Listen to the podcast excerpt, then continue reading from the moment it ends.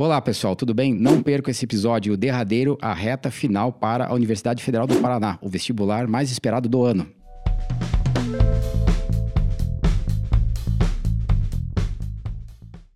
Caros vestibulandos, chegou o momento final, a reta final, a prova que todo mundo estava esperando. A gente resolveu fazer um episódio especial aqui do Atualizando. Juntamos todos os nossos colegas da área de humanas para fazer assim um, uma espécie de briefing para nossa prova que vai ser no domingo e a gente não vai fazer prognósticos muito objetivos, né? A ideia é que a gente discutiu, que o aluno já estudou durante o ano, dar algumas ideias para uma última estudada que você possa ter aqui. Então, primeiro a gente vai conversar aqui com o Alexandre, né? a gente vai trocar uma ideia legal aqui sobre a geografia. O que, que você lembra, assim, Alexandre, das últimas provas da Federal que o aluno pode dar uma última esticada ali? Bom, eu daria uma esticada na parte sobre vegetação, tanto geral quanto Brasil. Daí você vai dizer por que apostar né, nessa, nessa, nessa temática de vegetação. Por várias coisas, né? É, nós estamos discutindo aí o desmatamento da Amazônia e a situação dos rios voadores. Esse ano faleceu uma figura, né, o Bené Salat, que é considerado o pai lá, né, dos, dos rios voadores. Também outra, outra situação relacionada à vegetação são os avanços de encosta, os desmoronamentos, foram cruéis esse ano né, em Pernambuco, Minas Gerais, São Paulo. É, para a ONU, esse é o ano internacional da, do uso sustentável de montanhas, ligar essas, essas duas situações. Nós saímos de uma crise hídrica que envolve, né, claro, a manifestação do fenômeno Laninha, mas também o uso né, indiscriminado das, das vegetações. O Brasil é alvo internacional de críticas quanto a desmatamento, queimada na Amazônia. Então, esse é um ponto que eu, que eu aposto. E tem uma quirelinha aí, depois a gente vai falar de efemérides, né? tem mais uma coisinha que envolve vegetação. Então, esse é um assunto que, eu, que é abrangente, que eu, que eu apostaria. É, cartografia. cartografia. É, aí assim, daí entra nos clássicos, né? Orientação, cartografia, fuso horário, faz tempo que não cai. Curva de nível, né? Curva de nível, né? Você que já assistiu aí a revisão de véspera, alguns alunos já tiveram segunda-feira, né? Te aposta nisso também. Geologia, né? Teve o vulcão lá nas Ilhas Canárias, que um risco de tsunami no, no Brasil. É, o que mais que a gente poderia fazer assim um investimento à parte sobre solos, até por conta da crise dos fertilizantes. Que, é, faz né? tempo que não cai solo propriamente tempo, dito, né? Na federal. Cai, é. né? Ah, então eu, eu faria uma, uma aposta nisso aí. Sim. E, o, e o clássico, claro, né? Pode cair uma coisa de rochas, como massa de ar, né? massa né? de ar, envolve clima, fatores, né? Mas... E geralmente a prova da federal em, antes da pandemia, a gente percebia que era bem divididinha, mais ou menos 50% de humana, mais ou menos 50% de física. Essa tendência não, não aconteceu muito nas últimas duas, três é, provas. Daí aquele sofrimento, acho que é o sofrimento de vocês. Eu penso que aquela, estas duas últimas provas foram feitas no, tô, é, foram feitas ali numa fogadilha ali, né? Foi, Ligaram o ventilador, botaram um monte de é, questão no é. chão e Não é a prova do ano que foi feita esse ano para esse ano, pensando ali. Eu acho que, né, talvez um um dia alguém até aí da comissão nos diga e não é, ah, erraram, mas diante da situação ali da, da pandemia. Agora é ela houve, volta a ter uma cara. É, e, houve uma redução do número de questões, né, por conta da pandemia. Nas duas últimas edições nós tivemos na geografia e na história, a redução de nove para seis testes. Então, Sim. alguma coisa ficou de fora, né? Uhum. É, por exemplo, eu lembro, Daniel, aquelas provas perfeitas de história que a gente né, julgava ideal, porque com nove questões, três de cada frente, né, contemplando a história do Brasil e história geral de maneira bem equilibrada, né, que para nós que trabalhamos com três frentes, seria o cenário ideal. Né? E a possibilidade disso voltar a ocorrer né, existe porque então a prova volta a ter nove, nove questões esse ano. E a prova, além de ter reduzido o número de questões, a redação estava junto, né? Então, Sim, né, tinha o tempo também, Exatamente. por isso que a prova ficou mais enxuta, né? É, Agora a tendência é voltar aquele modelão. Exato, por exemplo, em história, para a própria sociologia e filosofia, que trabalham muito com textos, né? É, esse detalhe do tempo de prova que o Alexandre abordou realmente fez com que os enunciados se tornassem mais objetivos, né? A prova de história ela foi bem direta, bem objetiva. Até nesse caso da diminuição de questões, eu lembro que faltou ali a abordagem da história contemporânea, nos surpreendeu, né? Teve Brasil, ok, é, história antiga, medieval, mas não caiu nada muito né, é, contemporâneo que sempre está presente na prova da federal, os clássicos, né, as duas grandes guerras é, as, mundiais, as circunstâncias então, todas né, foram muito Sim. adversas. Né? Eu, eu me recordo bem, a gente chegou a formular né, críticas, até porque eu acho que a crítica ela é, é uma colaboração, não é a crítica no sentido do, do de, enfim, né, de apenas falar mal, até nem é esse o sentido da palavra crítica, né? É, e eu penso que a federal tomou uma atitude muito correta, é, coerente, corajosa de fazer o modelo da prova voltar a ser, né, passado, enfim, a pandemia. Então, a prova de 90 questões, a segunda fase, a redação. E eu me lembro bem do comentário do reitor, né, é, sobre o porquê da segunda fase, porque, enfim, ele não consegue conceber uma universidade em que o aluno não, não escreva né, nada, né? Então, há, há todo ali, todo um, um, um, propósito de fazer de novo uma prova, superado os problemas da pandemia, uma prova que tenha a cara da boa prova da Federal, Sim. que, como Aí, a gente diante sabe, né, disso, né, escreveu foi, né? até o valor da redação agora Sim. na segunda fase. É. é. uma prova que seleciona melhor, né? Com Sim. duas fases, né? Com a prova dissertativa, que é muito importante em termos de conteúdo, né? Mas voltando então às possibilidades, né? São meras especulações, é claro, né?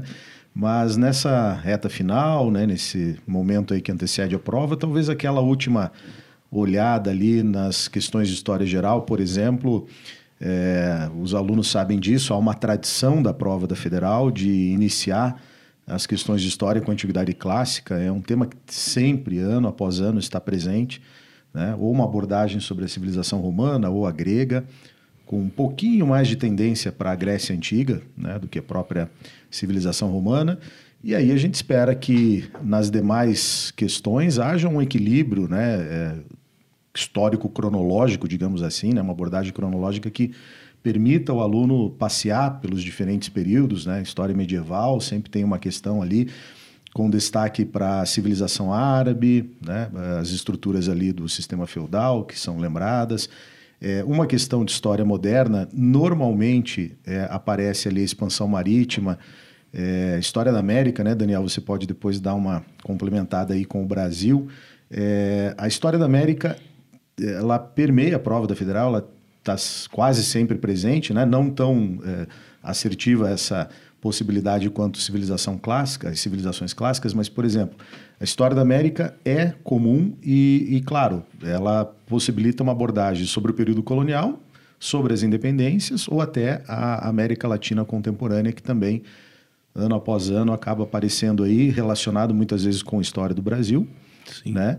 E aqueles clássicos né, bem manjados em história geral, as revoluções industrial e francesa, é, Colonialismo, figu... colonialismo. Né? Exatamente, né? figurinhas carimbadas aí da, da história geral para o aluno dar aquela última olhada, pegar o seu Memorex, né, fazer aquela última uh, lembrança ali é. antes da prova. O, um aspecto interessante da federal e, e é que, além da, né, da questão dos conteúdos, né, a federal aborda muito também as historiografias. Né?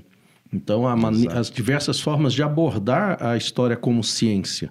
Então, questões né, relativas a imagens, uso de imagens, a questão relacionada uh, mais, enfim, com história mais contemporânea, as relações com televisão, com música, é, com cinema, né? é, a questão do uso mesmo né? de, de do, da, da, fonte jornalística, é, da fonte imagética, como disse, não só quadros, mas fotografias. Então, às vezes, o aluno vai esperando né, o conteúdo. Né? Uhum. Fala, ah, não, não caiu Getúlio, né? não caiu Revolução Francesa, mas às vezes cai lá uma, uma citação sobre microhistória, por exemplo. Né?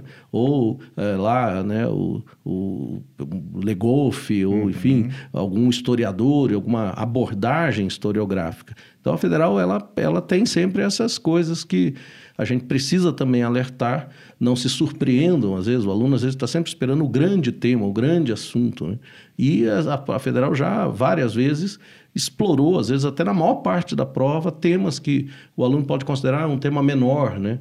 Então, falar sobre, eu me lembro bem, as irmandades aqui na, nas Minas Gerais no Exato. século XVIII. Ah, espero falar, Minas Gerais, quero falar sobre mineração, né? quero falar sobre escravidão. E agora falando sobre as, as irmandades, que eram associações né? É, de, de, de, de, pretos, mas não necessariamente, né?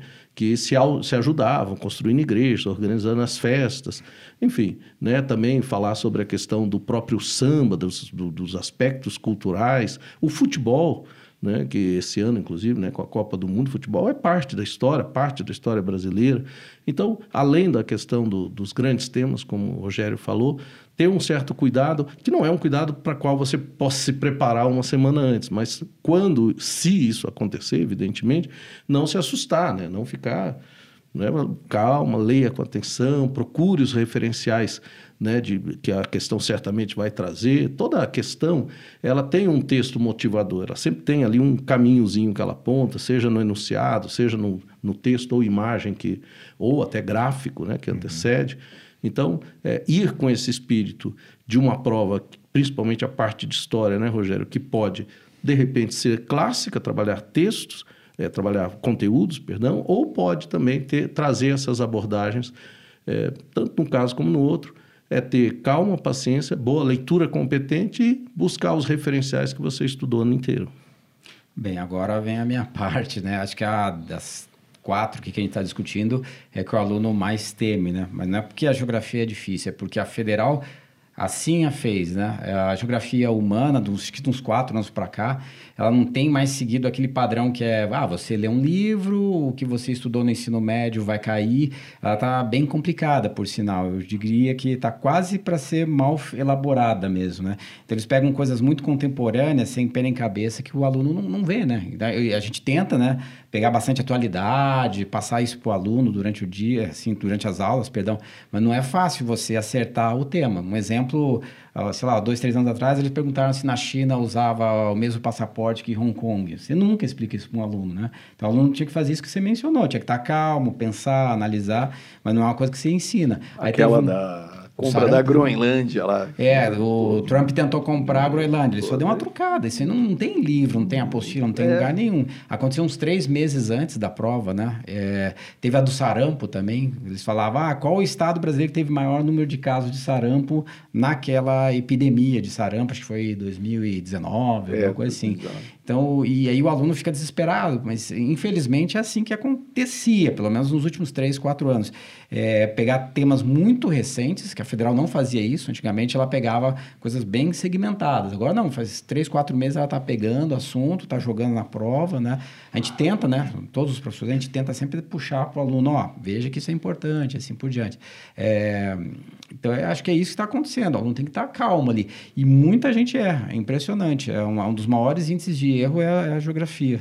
É, antigamente, Mas... quando podia zerar, né? Ó, uhum. ó zerava, você estava eliminado do vestibular.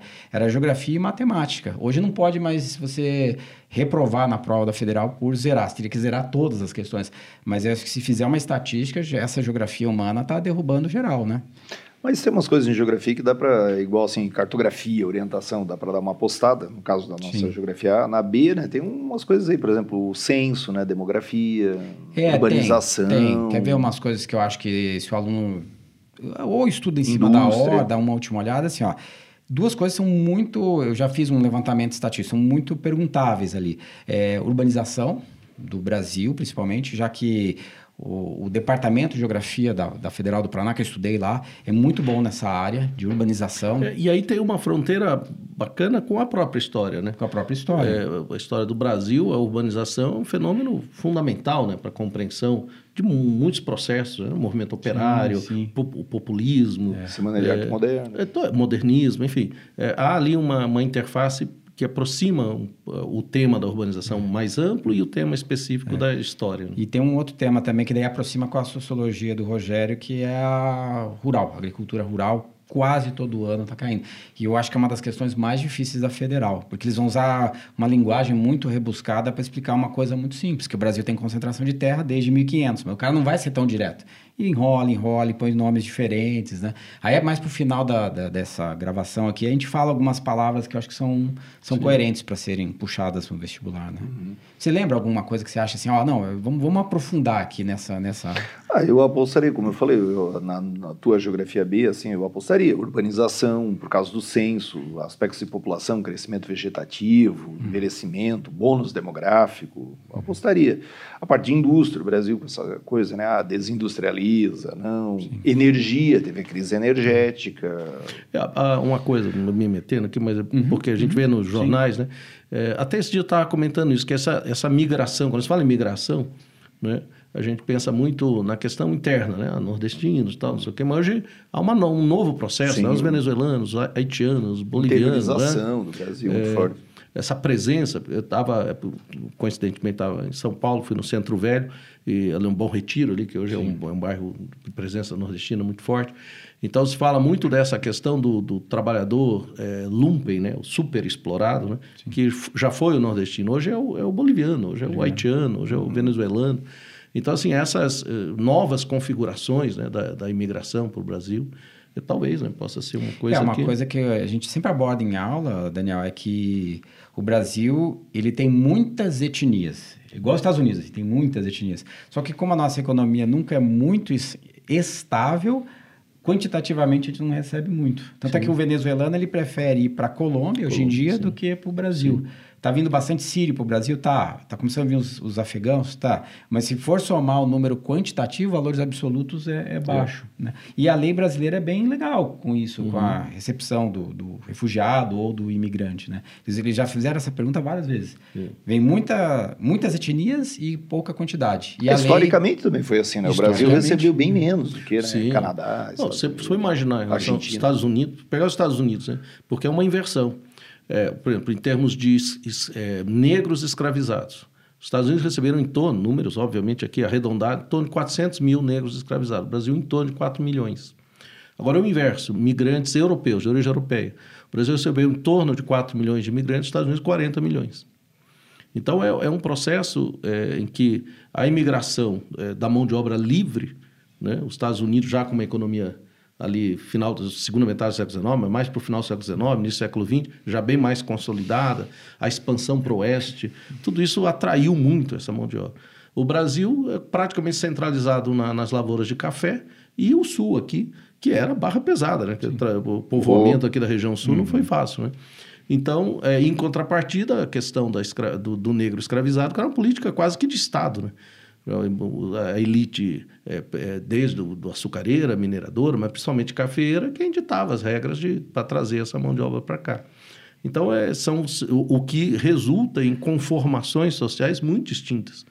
Né? Aqui, o Brasil, você pegar o mapa do Brasil, como você falou bem, vai, onde que há uma concentração de imigrantes, uma presença notável, região centro-sul.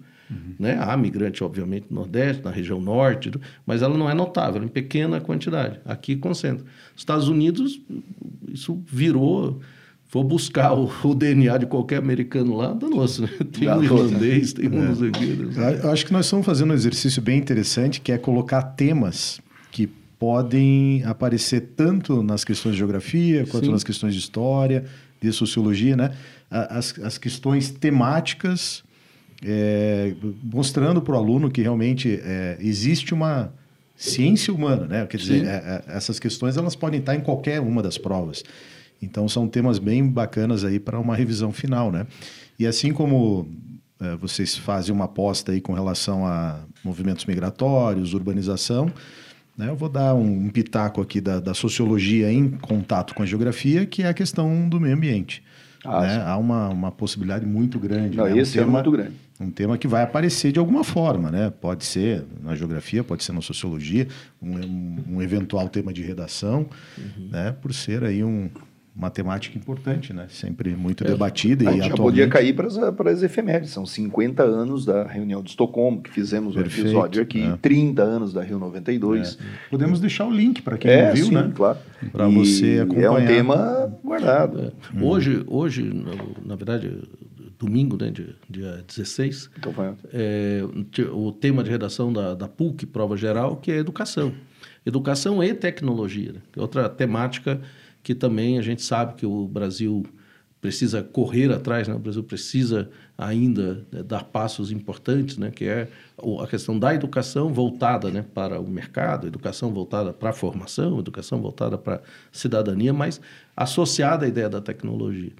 Né? Quer dizer, como que os aparatos tecnológicos podem incrementar a educação. Foi, foi o tema da, da, redação da PUC domingo. Então, pandemia, todo mundo é, comentando isso. Então, tá. temáticas uhum. que às vezes o aluno fica muito focado no conteúdo e às vezes as temáticas podem se abrir, né? quer dizer, as questões podem se abrir mais para esses, essas fronteiras, como você está dizendo, Rogério, do que propriamente para as questões. Se cair nas questões do tipo invasão holandesa, Revolução uhum. Francesa, não há surpresa para ninguém, né? não há é. nenhum tipo de Estado Novo, regime militar, enfim, são temas evidentes, Segunda Guerra. Blá, blá.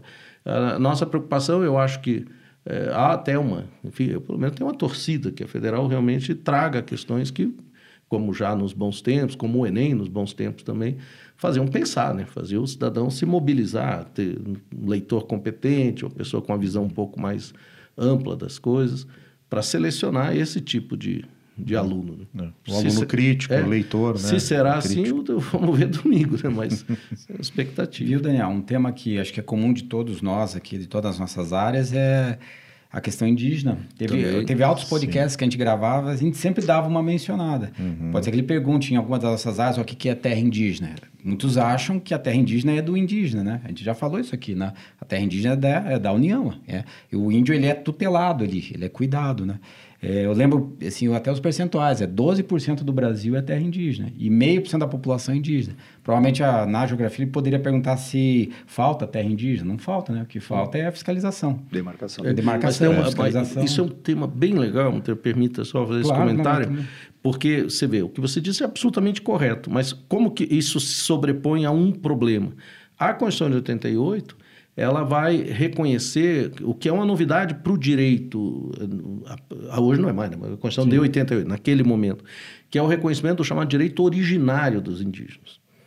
Então, embora a terra, do, do ponto de vista de isso, território, isso. É, pertence ao governo federal, o direito de usar a terra e de ali manter seus hábitos, cultura, enfim, o seu modo de vida, foi reconhecido pela Constituição Federal como um direito que antecede ao próprio Estado. Sim. Então, por isso que é uma discussão que está lá no STF. Quer dizer, ele não é dono da terra, mas a Constituição reconhece o direito originário de ele ocupar essa terra, dele usar essa terra e, e ali manter seus hábitos e costumes. O que cria uma obrigação para o governo federal que é de não ir contra essa disposição. Então, ao contrário, tem, tem que definir, demarcar, demarcar, e tal e tal. Uhum.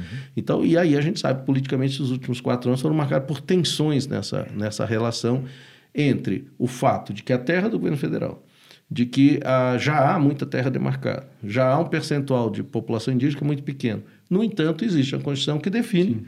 Como um direito fundamental esse do direito originário. E a gente discutiu uma hum. vez aqui também que há brecha na Constituição para explorar a terra, né? Uhum. O próprio indígena pode para a sua subsistência, né? Que às vezes o pessoal não sabe, ó, pode, pode subsistência do indígena? Pode. O que não pode é plantar soja, tirar minério. Mas também, ao mesmo tempo, deixa a brecha na Constituição é. para... E há uma outra discussão que hoje está no STF, mas o tema poderia ser discutido, porque isso é, foi um fator também, tensionamento muito grande, que é o próprio conceito da palavra originário. Quer dizer, o, o índio é um direito originário do índio é, em relação a que marco temporal? Daí está lá no Supremo, está lá no Supremo essa questão. Quer dizer, os, os, índios passam a ter direito a terras que ocupam a partir da Constituição de 88 ou as que oh. ocupavam historicamente. Uhum. Há populações indígenas que habitavam ali o litoral da Bahia e depois, por conta das razões históricas, foram para a Amazônia ou foram para o Centro-Oeste. Então, essa discussão é uma batata quente sem tamanho e está na mão do Supremo. Então é um debate muito interessante, além de, e aí já é uma questão mais clássica, né, Rogério, das distinções em termos de organização social e econômica dos índios brasileiros e dos índios é, da América Espanhola, né? Sim, né? E, enfim, astecas, incas e uhum. tal. Essa, essa já é mais clássica, né? Sim. Então, também realmente é uma lembrança muito boa, Monteiro. Muito um, um tema que e a federal gosta muito dessa, dessa discussão. Sim, sim. É. E na sociologia alguma coisa de antropologia cultural deve aparecer. E é um uhum. é uma, um assunto quente para poder fazer esse tipo de abordagem, né? Discutir etnocentrismo, relativismo cultural. Então, da, da, divisão clássica das ciências sociais ali em sociologia, ciência política e antropologia, Sim, é um a gente espera pelo menos uma questão de antropologia na prova. E aí pode ser abordada a questão indígena. Né? E os três sociólogos famosos, tem algum que você acha que. É, é a, a possibilidade de um dos sempre. clássicos cair sempre tem, né? Então, a, a, a trinca, né? o trio Sim. famoso, é, Durkheim, Marx e, e Weber, né? Claro, os alunos sabem disso, estão preparados com relação a esses clássicos. Mas na última prova apareceu um clássico brasileiro. Então a gente também aposta em sociólogos contemporâneos. É, tivemos aulas aí de, de, sociólogos do século XX, mais né, atuais, Bourdieu, Zygmunt Bauman, né, que foi muito lido pelo público geral. Né? O Bauman não é um, um autor lido só por quem está estudando sociologia, os livros deles, dele acabou acabaram aí tendo uma, uma penetração no mercado, foi muito lido pelas, é, né, pelo público em geral e discutindo modernidade líquida, né, pós-modernidade, eu acho que é um assunto que tem uma chance grande. Pierre Bourdieu, pela sua influência, importância também como sociólogo contemporâneo, e eu estava falando das, possi das possibilidades dos, dos, brasileiros clássicos, né, Daniel? A Raiz do Brasil, Sérgio Buarque de Holanda, que foi a escolha da última prova, uh, o próprio Gilberto Freire, Casa Grande Senzala, para trazer a, a, discussão sobre a miscigenação, uh, o mito da democracia racial, sempre né, bastante debatido e questionado, evidentemente, né, porque essa questão de abordar positivamente a mestiçagem acabou mascarando né, o racismo, a violência, é, e, contribuindo para esse mito. Né? O, só para né, corroborar o que você está dizendo, na filosofia teve uma novidade, assim, uma coisa inesperada, não quer dizer que não seja boa, inesperada pelo, pelo perfil, Sim. que foi a presença de uma filósofa brasileira, a Djamila Ribeiro. É, até então, é, o único filósofo vivo que tinha caído era o Habermas, uma vez. Então, sempre aquela referência da filosofia com as obras clássicas, clássicas. né? E sempre com uma obra antiga. Ano passado tivemos Heráclito, por exemplo. Esse, é, o Platão já tivemos. Esse ano a filosofia começou a pedir a partir da modernidade, Maquiavel. Depois, desculpa, depois é, um autor, né, Berkeley, que é autor já do século XVII. Depois é o Spinoza, que é do 17, Berkeley já é do 18. Depois Merleau-Ponty, que é um historiador, é um filósofo contemporâneo, ali dos anos 40 a 50, e a Djamila, que é uma pensadora brasileira, né, mulher negra, discutindo as questões de raciais, as hum. questões feminismo e racismo. Então, um passo assim é, que sai da, digamos assim, do, do centro, mas que insere aí um, talvez uma tendência. Não sei, novamente, expectativa. Será que essa tendência vai é, contaminar, né, no bom sentido, as outras áreas das humanas, como você está dizendo, na sociologia? Será que a gente vai ter autores, talvez até o Gessé de Souza, por Sim, exemplo, é. Uhum. É, ou Florestan Fernandes, para não ir tão para os dias de hoje? Sim. Então, é, questões que podem surpreender na, na federal.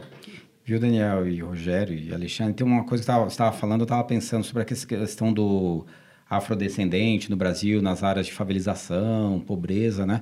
A federal, como eu falei há pouco, ela gosta de urbanização. E hoje, com esse último censo, o último censo que eu digo é o de 2010, né? Sim. Então, hoje a gente está fazendo o de 2020, que era tá enrolado, né? O, o, governo brasileiro, o Estado brasileiro, tem muita dificuldade hoje de delimitar o que, que é o urbano e o que, que é rural porque está ocorrendo uma miscigenação entre esses dois ambientes, né? E aí surgiu uma palavra, ela já é meio velha, mas agora está aparecendo em vestibular. Já vi na UEL, já vi na UEM, que é o fenômeno de periurbanização. Então, o que é o periurbano? É aquele pessoa que mora a cinco minutos da cidade e, ao mesmo tempo, está a cinco minutos da zona rural. E quem seriam esses é, atores, essas pessoas? Ou são as pessoas pobres que moram na favela, né? ou são as pessoas que são pobres, mas moram na zona rural e mais está perto da cidade, vai e volta trabalhando todo dia, que é o famoso movimento pendular. E também tem um, um novo fenômeno interessantíssimo, que é a pessoal classe média alta, casado, com um filho pequeno, que está saindo da zona urbana mas que precisa vir trabalhar todo dia e vai morar em condomínios fechados. Então, quando, é o exúrbio. É, o exúrbio são aqueles, aqueles bairros assim que você olha, pô, legalzinho, mas está meia hora do centro. Aí eles podem perguntar, mas por que, que é condomínio fechado se nos Estados Unidos é condomínio aberto, né? Nos Estados Unidos não tem esse negócio de cerca, é só aquela cerquinha viva de grama, aqui é muro, né?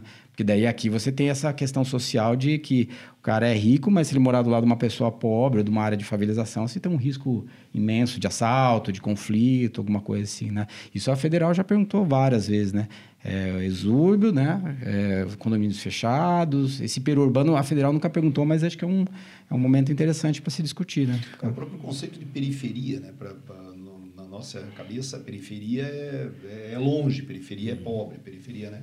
Mas você escuta, né? A casa da Madonna na periferia de Los Angeles, né? Nossa, não é, é né, é, o subúrbio, é, mas subúrbio. não é, é isso, é, é periurbano.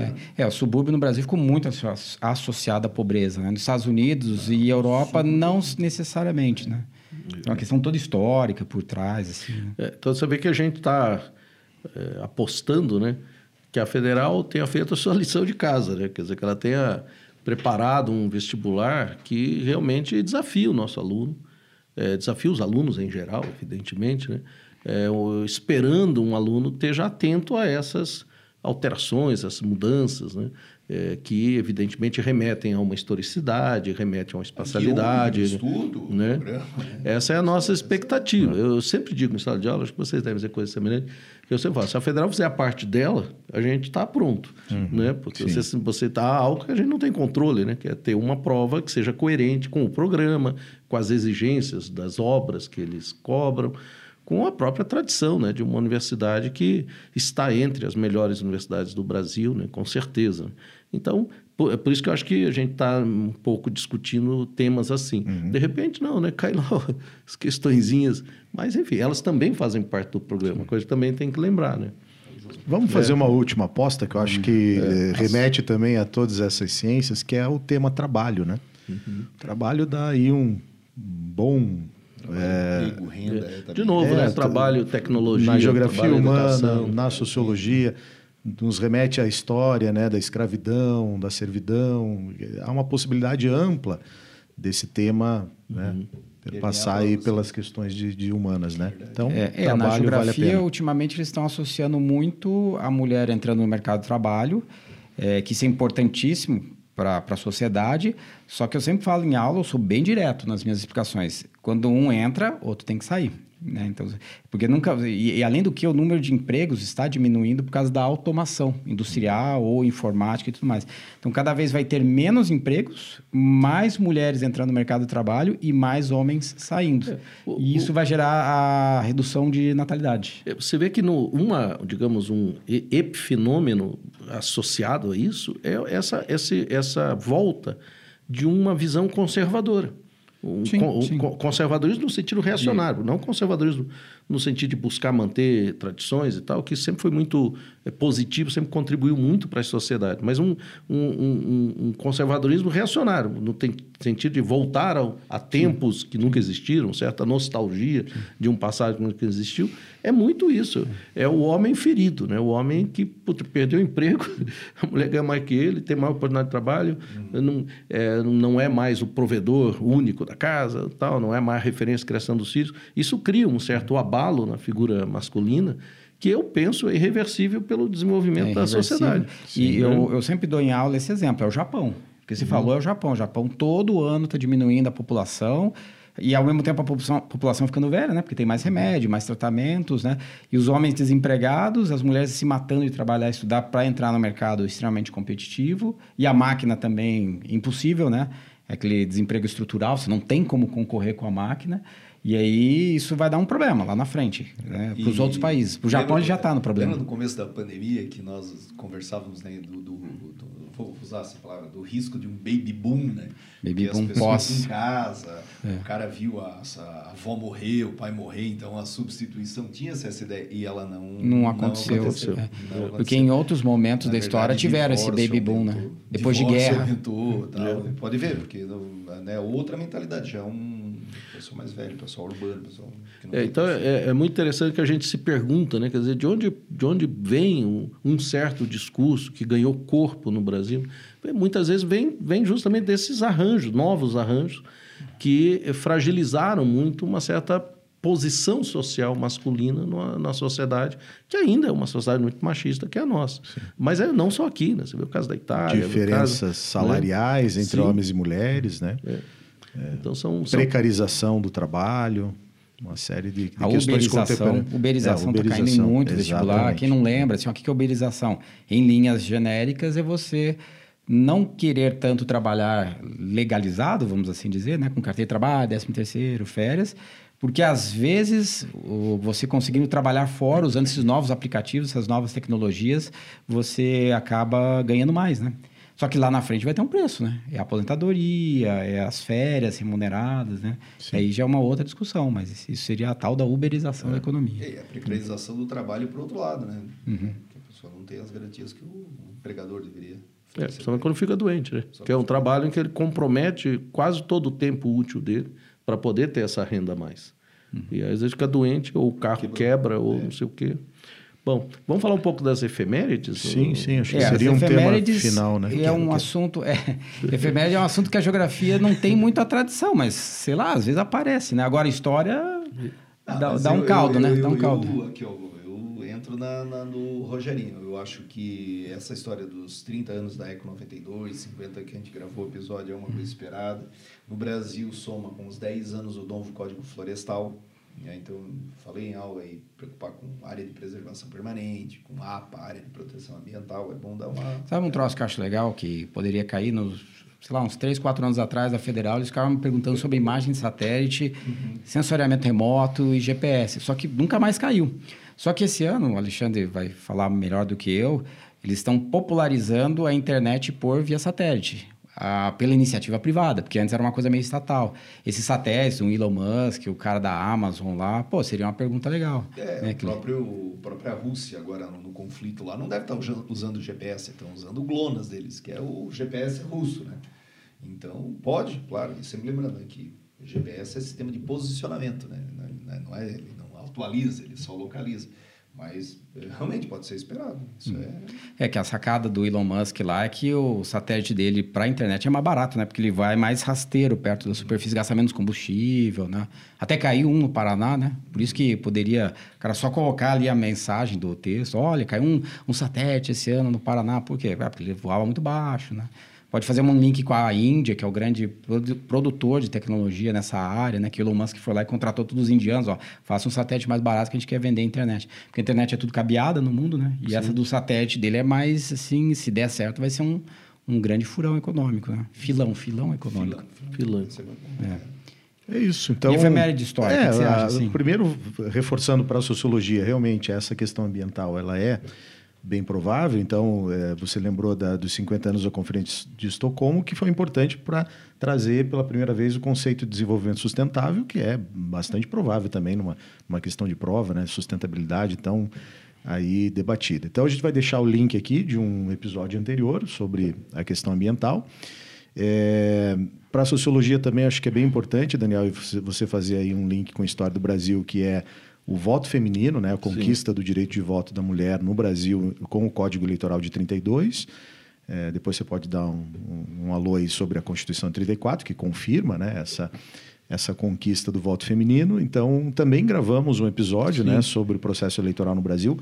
Vamos deixar o link aqui para vocês. Para quem não viu dessa questão. É, então, a questão do voto feminino e, e da, do, do meio ambiente, para mim, na sociologia, são possibilidades significativas aí. Eu. E efeméride de história tem mais a ver com a história do Brasil, eu. né? As datas mais recentes, eu acho é, que há uma expectativa. Que, às vezes, assim, há grande expectativa. Nos vestibulares do primeiro semestre, elas já apareceram que é o bicentenário da independência. Perfeito. Quer dizer, é um, também que nós falamos sobre esse assunto, né? É, uma bicentenário da independência é o que se espera que seja, digamos, problematizado, né? É, nós gravamos um episódio específico sobre isso, né, sim, Monteiro? Sim, os 200 é, Falamos, inclusive, do centenário, do Sesc Centenário. É, mas, enfim, continua a ser um tema o centenário da Semana de Arte Moderna. Eu acho que também tem, gravamos. Gravamos também. Por quê? Porque há uma expectativa, por, não só por lembrar uma data, que isso não tem a menor importância, mas por todo o, o, o efeito né, desses eventos na história do Brasil.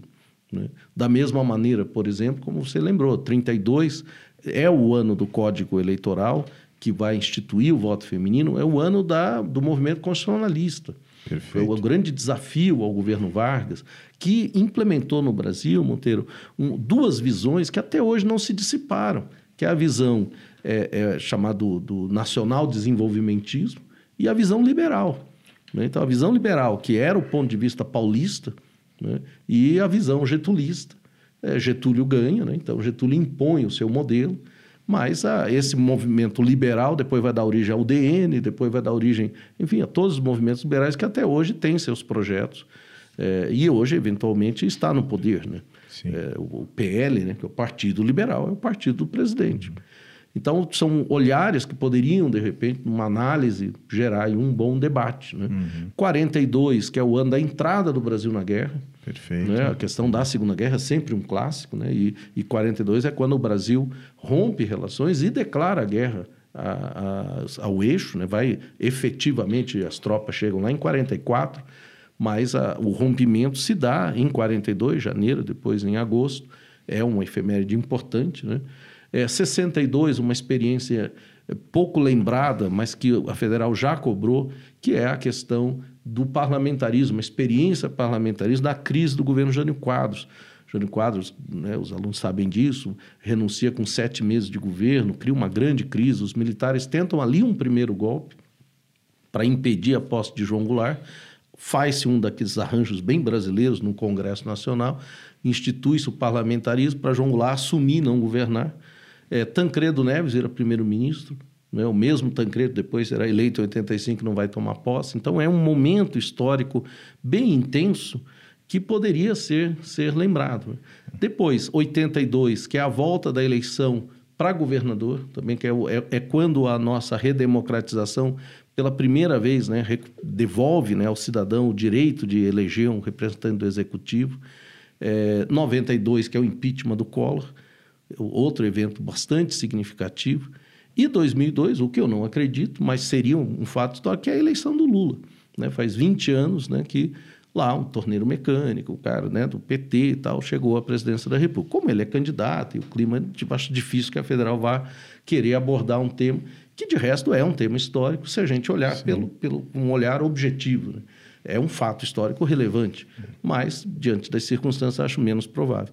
Mas veja, há muitos fatos, muitos fatos. É, que poderiam ser lembrados, não pelo fato em si, repito, mas é, pela sua repercussão, pelo, pelo seu, enfim, seus efeitos, né? na história do Brasil, sociedade brasileira, etc, etc. É, e já né? que você abordou ali o movimento constitucionalista em São Paulo contra Getúlio, a gente pode até lembrar um pouquinho também de 1922, não só pela Semana de Arte Moderna e o centenário da independência, mas o movimento tenentista que desencadeia toda essa crise né, da oligarquia cafeira a ponto é, 20, de gerar a Revolução 20, de 30. 22 é, é incrível, é, né? Um, é, um também é o ano da, da, fundação do Partido Comunista. Isso né, que é um, um, dos momentos do movimento operário, que é muito expressivo, muito significativo. Né? É o ano do início do rádio no Brasil, que foi inclusive na festa do centenário. O rádio, que é uma figura fundamental e podia ser uma questão mais ampla né, sobre a importância das mídias é. na política, na sociedade, começa com o rádio em 22.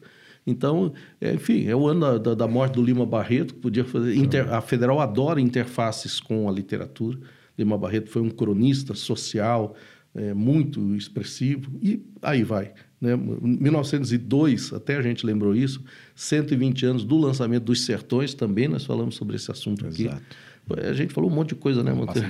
É, sendo foi ano cumprido. É, Vamos deixar todos é, esses links aí para quem não viu, ainda tem uma última então, chance sim. aí. Então a federal pode ser que ela. Veja, é importante lembrar para vocês que nos ouvem: a federal não tem essa tradição de fazer pergunta de efeméride. Não é assim uma coisa, falar, ah, vai cair porque... Não, federal não, não, não é a prática.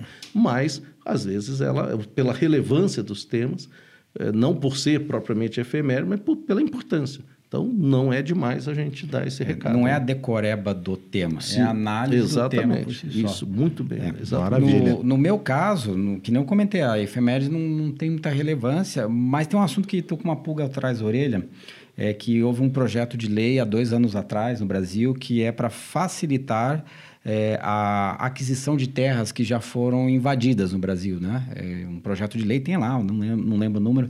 E aí eles estão usando muito um termo em inglês que eu acho que seria legal os caras perguntarem para a prova, que é land, land de terra, grabbing. Grabbing é pegar, né?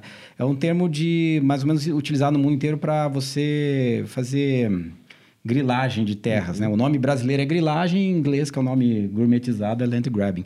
E dentro dessa, desse projeto de lei, tinha uma coisa que me chamou a atenção, que é legal, assim, um aluno, eu nunca falo em aula, porque não dá tempo, né? É que antes, um estrangeiro, para comprar terras no Brasil, ele tinha que obrigatoriamente morar no país.